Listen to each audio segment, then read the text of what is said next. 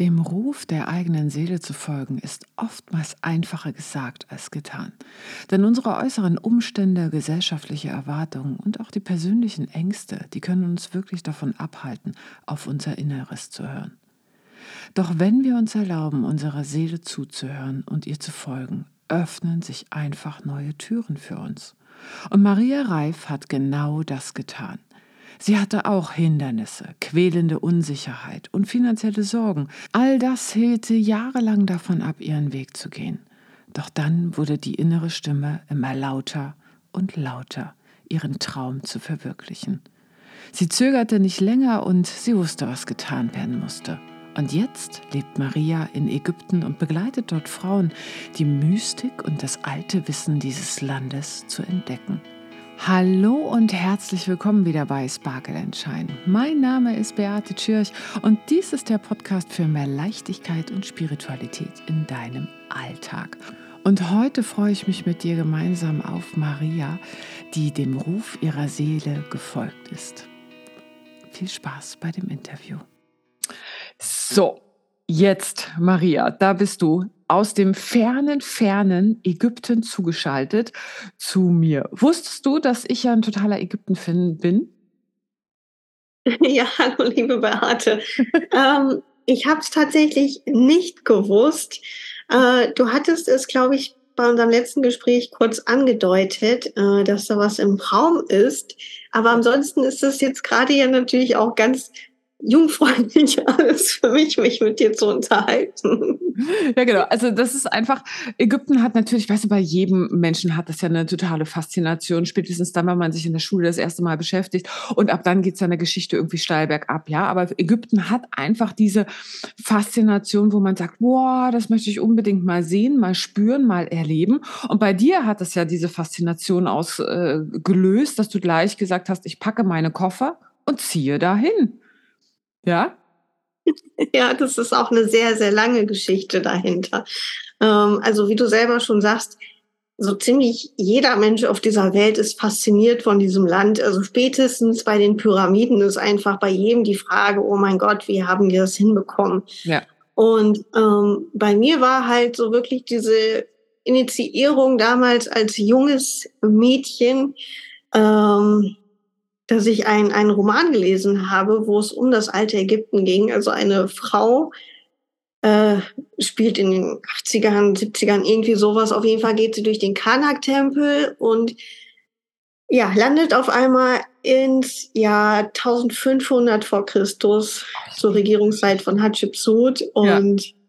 dieses Buch hat bei mir einfach so viel ausgelöst, dass ich zum ersten Mal damals in meinem Leben für irgendetwas Begeisterung empfunden habe und alles, was äh, mit diesem Thema eben zu tun hatte, aufgesaugt habe. Und ein paar Jahre später ging es dann in den Familienurlaub nach Ägypten.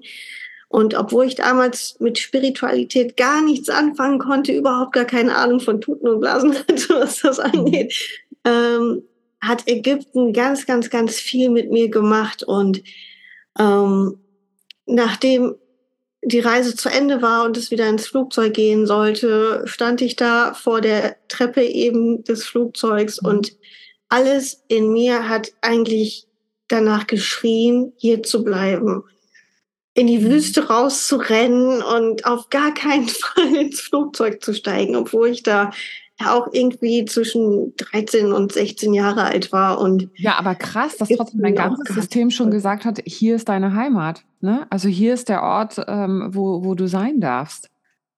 Ja, genau, das war schon relativ früh im Leben. Und ähm, seitdem ist das Thema Ägypten und vor allem eben auch die Göttin sehr, sehr, sehr präsent. Immer mal wieder mehr, dann wieder weniger, bis dann eben 2018 ich wieder erwacht bin aus meinem menschlichen Koma. Mhm. Und ja, immer mehr Puzzleteile zusammenkamen, was das Ganze angeht. Was war das dann, was dich dann äh, äh wieder hingeführt hat? Ähm, also nach diesem Ägyptenurlaub war es tatsächlich erstmal so, dass wir, also meine Schwester und ich, auch eine Isis-Statue mitgebracht ja. haben und einen Altar eingeweiht haben, ja. was man so als Teenager halt so macht, ne? Genau. Ganz normal. Und dann war es ja erstmal uncool. Man musste ja erwachsen werden, vernünftig. Sowas macht man ja nicht. Ja, ja, genau.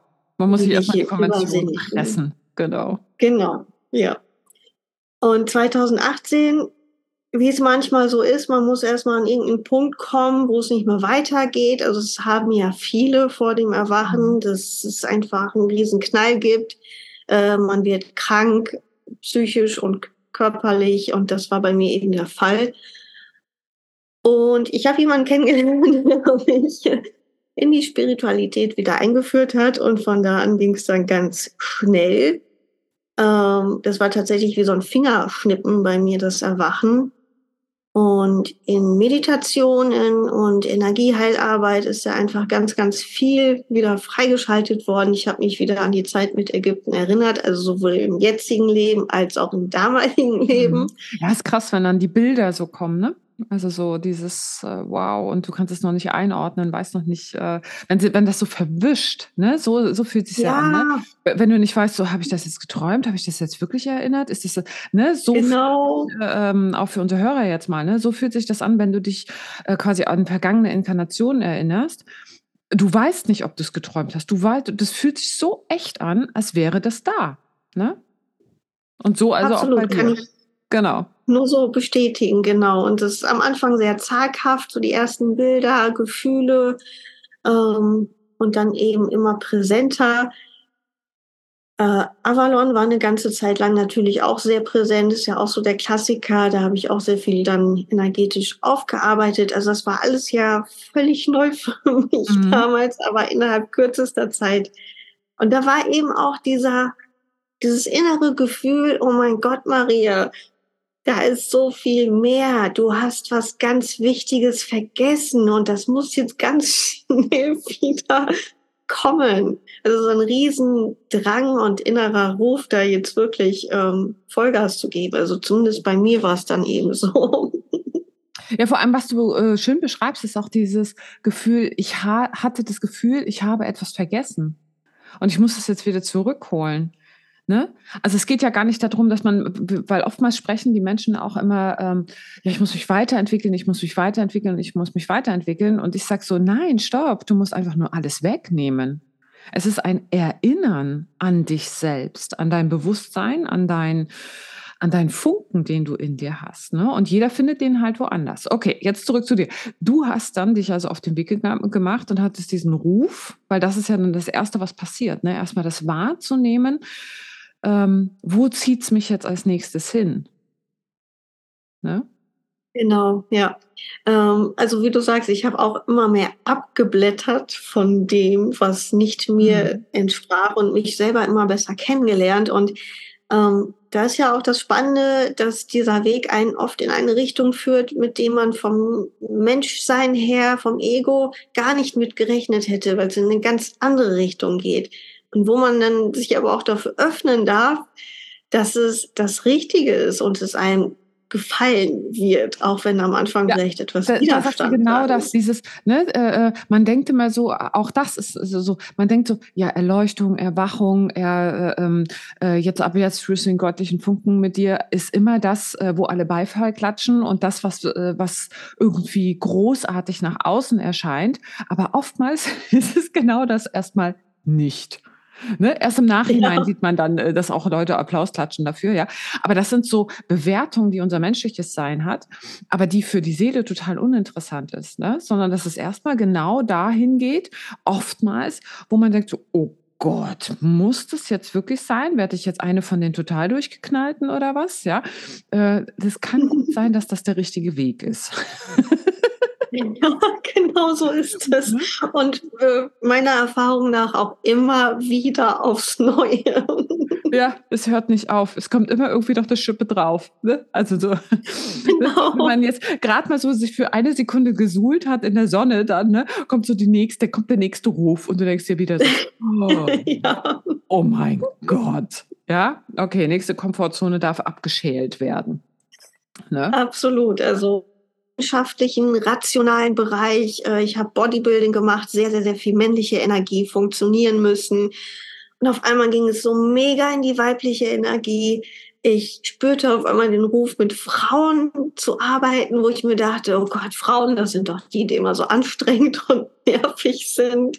Bin auch lieber mit den Männern im Gym am Pumpen und äh, das ist mein Zuhause und dann eben auch dieses Thema natürlich, die Spiritualität offen zu kommunizieren. Das war natürlich auch eine Herausforderung. Ja, wie war das bei deinem Elternhaus? Waren die offen dafür, Spiritualität zu kommunizieren? Oder hast du auch erstmal so Gegenwind? Ähm, ja, das war auch natürlich eine Challenge. Ähm, ich komme aus keinem spirituellen Haushalt, mhm. auch keinem religiösen Haushalt. Und da hat man definitiv auch gemerkt, also zum einen hatte ich natürlich auf einmal Struggle damit, äh, mit meiner Familie irgendwie zurechtzukommen, mhm. weil da sind dann natürlich auch immer ganz viele Dinge, die man sieht und die man gerne verändern möchte und wo man dann auch lernen darf, zu akzeptieren. Ja, die größte Challenge. Ja. Mhm. Und meine Familie musste natürlich auch damit klarkommen, dass ich auf einmal mich verändere, Dinge anders sehe, eine andere Meinung habe. Ich habe mich natürlich auch etwas zurückgezogen, distanziert. Ähm, äh, alles so Sachen, die sie nicht unbedingt verstehen konnten.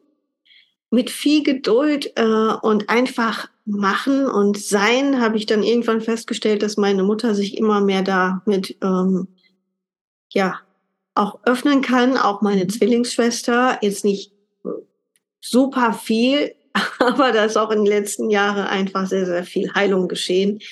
Ähm, ein ganz großer Trigger war dann auch, als ich zwei Jahre später, 2020, äh, diesem sehr, sehr verrückten Ruf gefolgt bin, eben meine Wohnung aufzulösen, so mitten aus dem Nirgendwo raus, alles abzugeben und mit Fahrrad und Zelt ins Ungewisse zu fahren.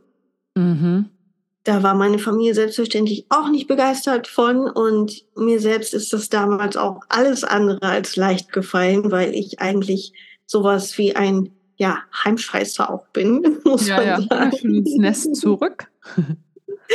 genau, äh, niemals weit weg von zu Hause, auf gar keinen Fall allein in Urlaub fahren oder irgendetwas. Also ich war vorher immer die Person, die gewartet hat, dass jemand sie an die Hand nimmt. Aber diese Aber Person was kam das, was nicht. Dich, was dich so, äh, war das wirklich so dieses Innere, was dich so laut gerufen hat? Oder war dann äh, doch auch schon äh, ähm, irgendwie ein Job, der dich gerufen hat, wo du gesagt hast, das mache ich jetzt? Oder äh, ein Mann an der Seite, wo du gesagt hast, okay, ich gehe da jetzt hin? Oder was war das?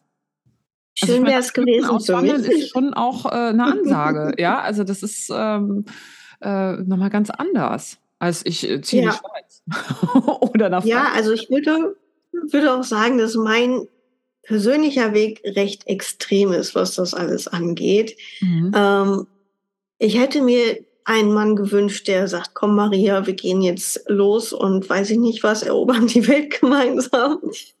Äh, ich hätte mir ein Jobangebot gewünscht. Äh, gar nichts von all dem war der Fall. Als der Ruf kam, ich soll die Sachen packen, habe ich so da gesessen und gesagt, ja, aber wohin geht es denn? Äh, was darf ich mitnehmen? Was brauche ich? Und da war einfach nichts außer dieses ganz große Maria, du darfst da vertrauen und springen. Und ich habe mir selbstverständlich Zeit gelassen dafür. Das habe ich nicht von heute auf morgen mhm. entschieden. Ähm, Damals habe ich eine Probekündigung meiner Mietwohnung ins Tagebuch geschrieben und das hat sich halt sehr richtig angefühlt. Mhm. Aber ja, das war schon ein ganz, ganz, ganz krasser Schritt und das, ja, hat meiner Familie natürlich auch so irgendwo das Herz gebrochen. Also das war gar nicht leicht für die, mich gehen zu lassen. Und die erste Zeit habe ich aber auch gedacht, als ich dann tatsächlich unterwegs war, Maria, was machst du hier eigentlich? Bist du völlig.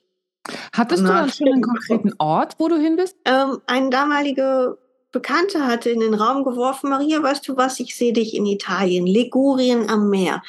Warum nicht? Also so als erster Ankerpunkt, der mir Sicherheit gibt, mache ich das jetzt einfach mal. Und danach sehen wir weiter, wo es lang geht. Die Reise mit dem Fahrrad und Zelt hat tatsächlich gar nicht so lange gedauert. Ich habe ja echt gedacht, das ist jetzt so ein Ding, das mache ich jetzt für ein Jahr oder weiß ich nicht wie lange. Ähm, ich bin dann in Ligurien am Meer angekommen, habe dann ja bestimmt vier Wochen dort auch nochmal verbracht. Und irgendwann habe ich gemerkt, okay, die Mission ist abgeschlossen. Auf menschlicher Ebene sieht es gerade so aus, als würdest du das Ganze abbrechen, als hätte diese ganze Aktion gar keinen Sinn ergeben. Du hättest mhm. deine Wohnung behalten können, dein heißgeliebtes Auto, was sehr schwer für mich war. Mhm. Ähm, aber ich habe auch gespürt, das durfte jetzt alles sein. Es, es hat wichtig. auf jeden Fall sich für dich in dem Moment klar, rund, Aktion ist abgeschlossen. Was mache ich genau. jetzt? Es war völlig überraschend, dass es so kam, aber das, da darf man auch immer offen für bleiben, dass die Wege dann doch anders weitergehen, als man glaubt. Und die Seele einfach Pläne schmiedet, geschmiedet hat, von denen man einfach überhaupt gar keinen lassen Schimmer hat. Und dann ging es erstmal zurück nach Deutschland zu meiner Familie, weil ich hatte ja keine andere, eigene Wohnung mehr und auch sonst keine großartigen Dinge. Und ich wusste, es wird auch irgendwie wieder weitergehen. Mhm. Deswegen habe ich gar nicht erst versucht, in Deutschland wieder Fuß zu fassen. Und diese Zeit hatte auch definitiv ihr Gutes, auch wenn sie sehr herausfordernd war. Also man kann es sich, denke ich, vorstellen. Äh, ja, allein diese Vorstellung, äh, äh, wie alt warst du da, Maria? Ja, wie alt war ich dann da? 33. Äh, Mit 33 nochmal zurück zu den Eltern zu ziehen, das ist ja eher so, äh, okay, alles klar. Jetzt gehen wir nochmal in, in ganz tiefe Wunden hinein. Oh ja, genau das. ne? Also ganz ehrlich, das hat ja jeder, ja. Sobald du dich mit deinen Eltern triffst, ne, dann äh, keine Ahnung, was passiert. Irgendein Schalter wird umgelegt und die letzten 30 Jahre sind nicht präsent und du bist dann nochmal die zehnjährige, siebenjährige, dreijährige, wie auch immer und machst genau das. Es ist unfassbar da kannst du so viel gearbeitet ja. haben, wie du willst, ja. Also von der absoluten Freiheit, ja. Oh, es ist schön hier am Gardasee. Ich glaube, genau. ich gehe jetzt nochmal zurück in die absolute Unfreiheit. Nein, war es ja nicht. Absolut. Ja, ja. Mhm. Aber es hat ja viel mit dir ja. gemacht. Ja, es dauerte dann wirklich sehr, sehr lange, bis dann der nächste Ruf kam. Also ich war auch dann dementsprechend sehr ungeduldig. Ähm, wollte die ganze Zeit wieder los, aber es kam einfach nichts rein. Irgendwann tauchten tatsächlich von meinem geistigen Auge die Pyramiden auf. Und manchmal ist man ja so verkopft mit irgendwelchen Bildern und Vorstellungen, wie es weitergehen könnte. Ich habe ja vorhin schon mal Bali angesprochen, so ne, der Klassiker, irgendwie will immer jeder hin und so und wo das Leben so perfekt ist, so perfekt spirituell, wie ja, ja. es halt oft dargestellt wird. Mhm.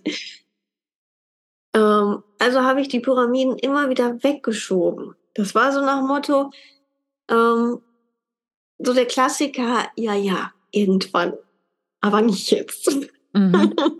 Ich habe das noch nicht genau verstanden. Ich brauche ein deutlicheres Zeichen, bitte. Dann habe ich dann tatsächlich dann auch mal gerafft, okay, Maria, hallo, ja. guten Morgen, das ist das, worauf du wartest. Und es hatte natürlich auch seinen Grund, warum ich es weggeschoben habe. Und wie sehr viele andere Touristen auch, habe ich sehr unschöne Erfahrungen mit dem heutigen Ägypten gemacht. Mhm. Also ganz viel Touri-Verarsche, sehr viele nervige Händler, Anmachsprüche, dann natürlich die unfassbare Armut in dem Land. Ja, also ich total. kann mich, da war eben auch dieser tiefe innere Schmerz, was aus diesem Land geworden ist, weil die Seele sich natürlich daran erinnert, wie es früher mal war. Dazu kam natürlich auch, dass wie bei der Fahrradreise auch ich wieder keine finanziellen Mittel hatte. Äh, auch wieder keinerlei Einladungen, keine Menschen, die ich in Ägypten kenne. Also wieder dieses völlige, Maria, du bist auf dich alleine gestellt. Du musst darauf vertrauen, dass das wieder funktioniert. Deswegen auch hier. Äh, die Reise mit dem Fahrrad war definitiv eine Vorbereitung. Mhm. Aber sobald ich mich eben dafür geöffnet hatte, okay, Maria, das ist das, worauf du gewartet hast. Der nächste Schritt kam natürlich auch immer mehr Informationen rein. Ähm, Isis war wieder sehr präsent. Und Für die äh, Zuhörer nochmal ganz kurz. Isis ist eine sehr, sehr große Göttin in in Ägypten und wovon du ja auch die äh, Statue schon als Teenager der mitgenommen hattest. Und das ist mhm. eine Energie, die äh, quasi Magie in das eigene Leben einlädt, auch so ein bisschen äh, für Karma verantwortlich ist, ne? dementsprechend dich natürlich ruft, wenn dein Karma an die Tür klopft. Es war dann eben klar, dass ich für mich diese Mysterienreise der Isis antreten sollte, also wirklich vor Ort in Ägypten. Man kann das ja einmal so ein bisschen differenzieren zwischen, ich begebe mich generell auf die Mysterienreise, mhm. die einfach tief zu uns selbst in unsere Seelenessenz führt, ganz egal, wo wir sind, was wir machen. Und einmal halt wirklich vor Ort in Ägypten, die Reise, die die Göttin Isis damals in, zu ihrer Lebzeiten selber angetreten ist. Und das ist eben die Reise, wo sie ja die Leichenstücke von Osiris, ihrem Gemahl, in ganz Ägypten eingesammelt hat. Also sprich, Auftrag war, ich sollte in Kairo starten, die Pyramiden besuchen und mich dann den Nil rauf entlanghangeln und mhm. alle Tempel entlang des Nils besuchen. Das war dann so die nähere Info. Und ich, in meiner Vorstellung habe ich mir gedacht, okay, Marias kriegst du hin. Du springst einfach von Tempel zu Hotel und zu Tempel zu Hotel und Wird guckst, dass du den Rest einfach beiseite schiebst und ignorierst und mit niemandem redest. Ja, genau. So viel zum Thema wieder menschliche Vorstellungen. Mhm. Und wie sah es dann in Realität aus? Ich bin in Kairo gelandet, hatte mir ein Hotel rausgesucht in der Nähe der Pyramiden äh, mit Blick auf die Pyramiden wirklich ähm, optisch ein schönes Hotel. Ich habe mich ganz gut in meinem Zimmer gefühlt. Ich hatte einen Blick auf die Pyramiden und ich habe mir bewusst eine Woche Zeit genommen dort, weil ich wusste, ich darf erstmal ganz langsam in diesem Land ankommen. Ich darf sacken lassen, dass ich diesen Schritt gemacht habe. Und ich darf natürlich auch mit Zeit gehen, die Energien der Pyramiden wirken zu lassen. Mhm. Ähm, es war herausfordernd, so wie ich erwartet hatte. Es gibt nämlich nichts schön zu reden, was vor allem die Pyramiden angeht, also das Gelände. Ja, ja, da äh, ist da wieder der Konflikt von dem, was du eben gesagt hast, ne? Die Seelenerinnerung und dann genau. dem, was du in Live und in echt da siehst vielen fällt es dann unfassbar schwer, tatsächlich die Energie der Pyramiden zu genießen, weil drumherum einfach ganz viel Ablenkung ist, ganz viel mhm. Herausforderung. Ein ganz wichtiger Faktor ist natürlich die Eigenverantwortung. Wie gehe ich mit der Situation um? Und wie kann ich selber diese Situation beeinflussen? Also habe ich geguckt, ja, welche Möglichkeiten hast du denn sonst noch? Und dann habe ich zum Beispiel entdeckt, es gibt, Kuba gibt es in Kairo. Super, da kann also, nichts passieren. Genau. genau. Und wie das eben im Leben ist, ne, wenn man sagt, okay, nein, das will ich nicht und ich blicke lieber in eine andere Richtung und gucke, was möglich ist, dann öffnen sich ganz tolle Türen. Und ähm, geil, mit dem sehr, Uber sehr durch Ägypten.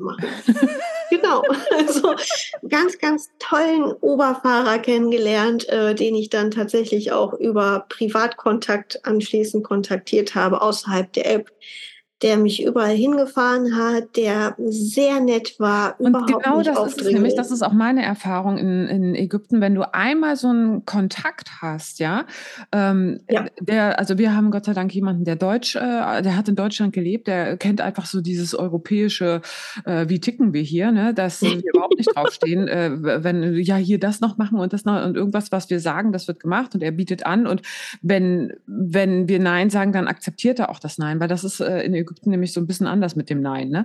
Und so. Und das, wenn man einmal so einen Kontakt hat, ist das Gold wert. Ist das wirklich Gold wert, weil die führen dich an Orte und an Plätze, wo, wo du über das Normaltouristische ja überhaupt gar nicht hinkommst. Und, ne, und du kommst ja Absolut. einfach schon ins Gespräch. Ja, und dann habe ich eben, ja, die Energie der Pyramiden genossen. Ich war zweimal dort einmal nur wirklich außerhalb der Pyramiden und am nächsten Tag bin ich dann auch reingegangen, habe mir viel Zeit gelassen, ähm, habe mir dieses und jenes angeguckt und dann bin ich mit dem Zug weitergereist, was auch eine sehr spannende ah. Erfahrung ist. Ja, das glaube ich dir. also nicht so der leichte Weg wäre gewesen, ins Flugzeug zu steigen. Dann wäre ich sehr schnell innerhalb von einer Stunde in Luxor gewesen. Ja, ja, eben. Und mit dem Zug bin ich dann von Kairo nach Luxor in elf Stunden oder so gefahren. War es ein Trip und das bei dieser Hitze ja dann auch, ne? Also Ägypten ist ja jetzt nicht so 25 Grad, sondern im Winter vielleicht. Oder wann warst du da? Genau, das war November, Anfang November. Das, das ist aber immer ähm, noch ziemlich heiß. So ja? damals um die 35 gewesen sein. Ja, ja. ja. Also auch sehr aufregend. Ich habe das ganze Land gesehen. Äh, es ging im Schneckentempo vorwärts. Ich habe aber auch da ganz nette Menschen kennengelernt. Aber es war wirklich schön. Also es war so ein Wow. Danke für diese Reise jetzt schon. Danke, dass ich mich auf dieses Abenteuer eingelassen habe und danke an mich selbst auch, dass ich mein Herz dafür geöffnet habe, diese positiven Erfahrungen zu machen. Weil man kann natürlich auch direkt im Vorfeld sagen, äh, nee, Ägypten ist scheiße, die Menschen sind scheiße, will mit denen alle nichts zu tun haben und sich Exakt. davon komplett abschotten. Und das ist auch heute noch ein ganz, ganz, ganz wichtiger Bestandteil meiner Reisen, die ich jetzt hier vor Ort anbiete, dass man auch das berücksichtigt. Und dann bist du in Luxor angekommen? Genau, Luxor war ein ganz wichtiger Bestandteil dieser Reise, weil Luxor einfach auch äh, zu damaligen Zeiten ganz häufig und lange Zeit einfach die Hauptstadt von Ägypten war und dementsprechend halt besonders viele Tempel und Gräber dort zu finden sind. Eben auch der älteste Tempel und besterhaltende Tempel, der große Karnak-Tempel. Und in Luxor war es so, ich hatte ein Airbnb-Apartment gemietet und ich bin ja, bin ja sehr spät um Mitternacht ungefähr im Apartment angekommen. Am nächsten Tag morgens mit Sonnenaufgang über dem Nil aufgestanden, oben auf dem Dach gesessen, äh, Ritualkakao getrunken. Mhm. Und ich saß da. Und die letzten Jahre hatte ich ja schon zu mir nach Hause gefunden. Sonst hätte ich ja all diese Reisen nicht machen können. Aber ich saß da und zum ersten Mal in meinem Leben habe ich mich an einem Ort zu Hause gefühlt. Wow. Das war einfach ja. und ist immer noch Luxor. Ja, und die Mysterienreise mit den Tempeln ähm, beinhaltete dann natürlich den Karnak-Tempel und Luxor-Tempel. Die sind beide miteinander jetzt wieder verbunden über mhm. die Sphinx-Allee. Die wurde ähm, ein paar Wochen nach meinem Ankommen wieder eingeweiht, also offiziell eröffnet. Ja. Davor war sie nämlich vergraben, teilweise unter Häusern, die extra abgerissen worden sind. Ja, das hat uns äh, unser äh, äh, Privatguide äh, auch erzählt, als wir da waren, dass dann wirklich plötzlich festgestellt wurde, ach, da sind ja, ist ja dieser äh, Weg, dieser Sphinxweg. Und dann in Ägypten ist es so, ja, wenn, wenn du dann Pech hast und dein Haus da drauf steht, dann wird es halt abgerissen mhm. und du hast dann von einem Tag auf den anderen gar nichts. Ja, also genau. für, die ja. Bewohner da. Also so, dass man sich das ja. auch mal klar macht. Ne? Das ist das, da geht ja. die Geschichte und alles vor und du als einzelner Mensch interessierst überhaupt gar nicht, kriegst auch keine Entschädigung und nichts, ja, sondern es wird mhm. abgerissen und ähm, dem Tourismus wieder zur Verfügung gestellt, der Geschichte wieder zur Verfügung gestellt.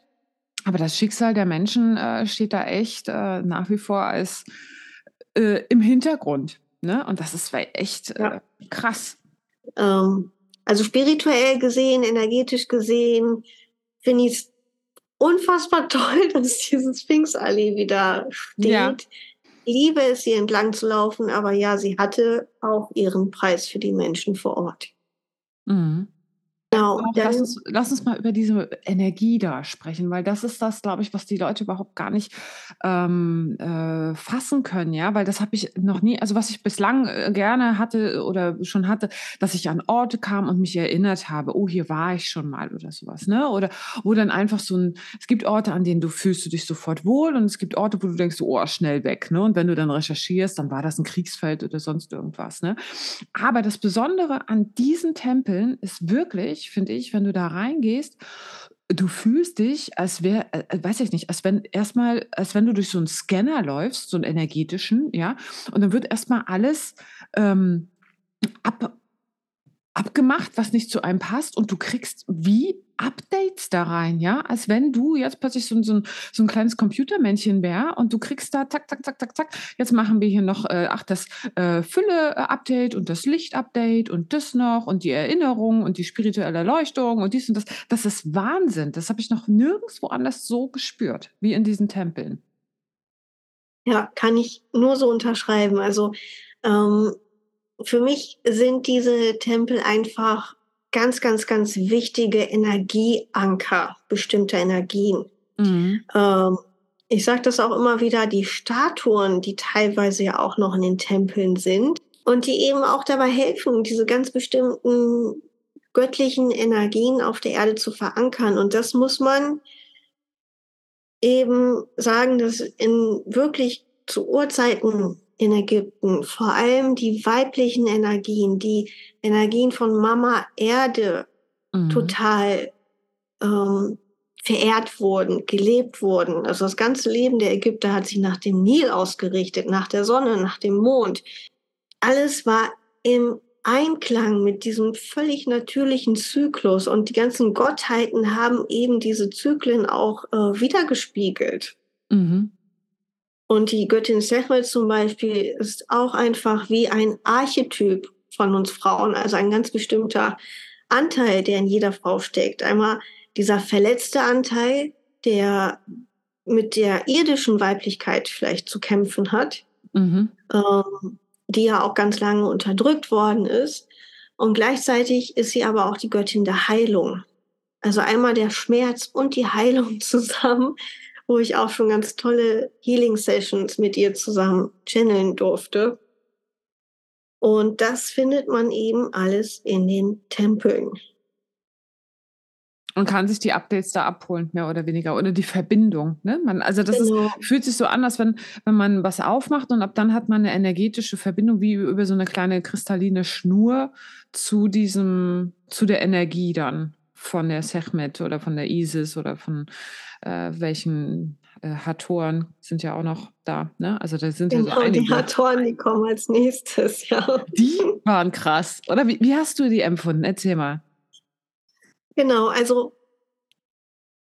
Luxor hat sich ja schon nach Hause, nach zu Hause angefühlt. Mhm. Aber der Tempel der Hathor war ein noch viel intensiveres nach Hause kommen. Ich habe das Gelände betreten, ich habe den Tempel betreten und ich musste einfach sofort anfangen zu weinen. Krass.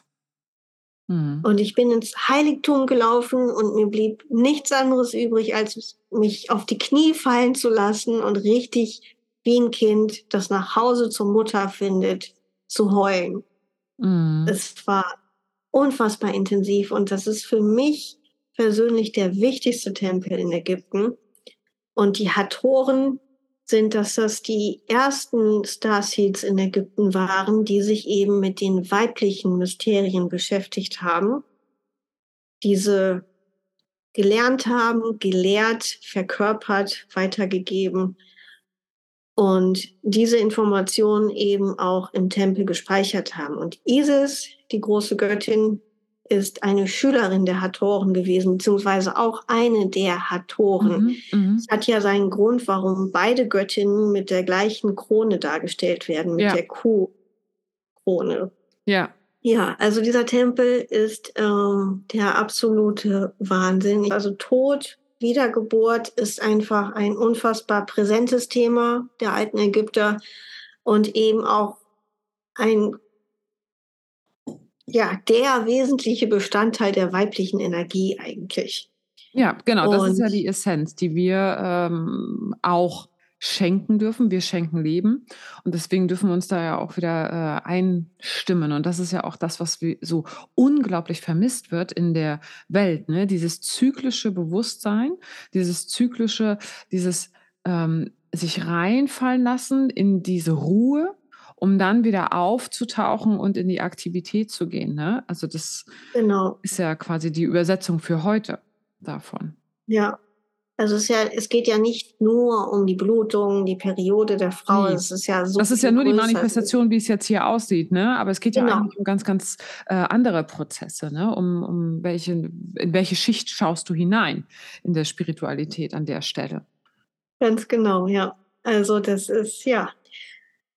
Und dann habe ich noch den Tempel in Abydos besucht. Der ist dann in der Nähe von Dendera. Das ist der Tempel von Osiris, der Mhm. Gemahl von Isis. Auch ein ganz spannender Ort.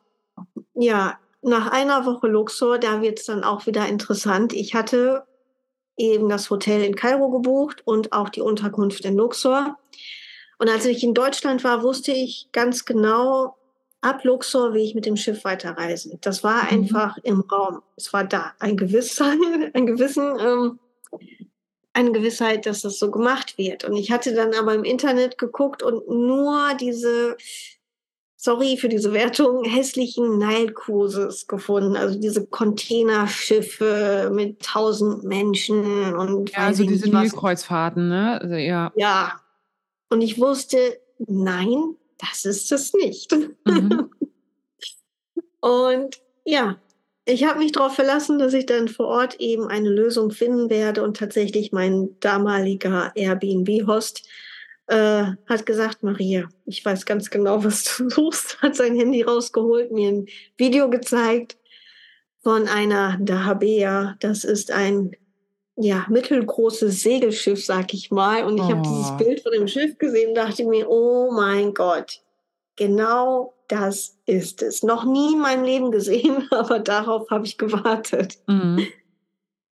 Ja, habe damals dann auch den letzten Platz auf dem Schiff bekommen. Wir sind dann von äh, Esna bis nach Aswan gereist. Diese drei, vier Tage, das war wirklich wie vor 3000, 4000 Jahren auf dem Nil. Man reist ganz gemütlich, segelt vorbei an ganz viel Grün und Felder und Menschen, die auf ganz simpler Art und Weise wie vor 3000 Jahren das Feld Ja. bestellen oder ähm, Fische angeln. Es war ein absoluter Traum. Auf der einen Seite völlig in der Gegenwart, im Hier und Jetzt. Also sehr entschleunigt. Die Energie des Nils ist sowieso ähm, eine meiner liebsten Energien. Mhm.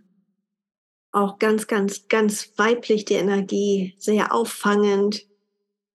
Da darf man sich auch nochmal von der großen Mutter quasi tragen lassen, schaukeln lassen. Ja, und auf der Reise dann natürlich auch Kraftorte und Tempel besucht. Ein bekannter Tempel in Edfu von Gott Horus, der Gemahl der Hathor. Also einmal das männliche Gegenstück, auch sehr schön. Und ja, Höhepunkt der Reise war dann eben Aswan. Da ging es dann runter vom Schiff und ich habe mir den Tempel der Isis angeguckt. Der stand früher leider auf einer anderen Insel, auf der Insel Philae. Ähm, mit dem Bau des Staudamms, mit dem Eingreifen in diesen natürlichen Zyklus des Nils, ist diese Insel leider im Nil versunken. Ähm, Gott sei Dank wurde er dann allerdings gerettet und auf eine andere Insel mal eben rübergebracht. Unfassbar, oder? Das zeigt wieder so dieses, dieses, die Ägypter, die machen Sachen, ne? In, in, in welchen Dimensionen auch, ja. Ich meine, allein wenn du vor diesen Steinen stehst und du fragst dich da wirklich so, wie um Gottes Willen haben die diese Riesenklötze durch die Gegend und dann ziehen die mal eben einen ganzen Tempel um. Ich weiß nicht, wie, wie man das logistisch hinbekommt, so einen Tempel in Stücke zu schneiden und dann einfach auf eine andere Insel zu bringen. Das ist unglaublich. Ähm, der Tempel hat einfach eine unfassbar schöne Atmosphäre. Also allein schon mit einem kleinen Boot zu dieser Insel zu fahren, Mhm. ist unfassbar magisch. Ich habe da äh, zwei Nächte in Aswan verbracht und bin an einem Tag dann ja ans andere Ende quasi von Ägypten gereist nach Abu Simbel. Dort steht einmal ein ganz bekannter Tempel von Ramses II. und seiner Königin Nefertari, auch ganz äh, bekannt, weil sie so die einzige Königin ist, die eben auch so eine große, prachtvolle ja, Tempelanlage bekommen hat, wenn auch kleiner als vom Pharao.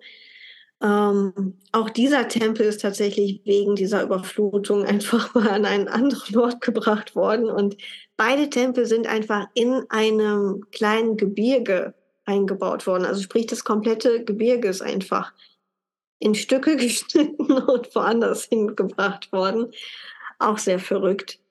Ähm, ja, und das war dann tatsächlich erstmal das Ende meiner Mysterienreise vor Ort. Ich habe aber, bevor ich ins, auf die Dahabea gegangen bin, vorher schon abgeklärt, dass ich zurückkommen werde nach Luxor, dass das nicht das Ende meiner mhm. Reise ist. Äh, mein Host hat damals auch sofort gewusst, Maria wird dieses Land nie wieder verlassen. Echt Wahnsinn.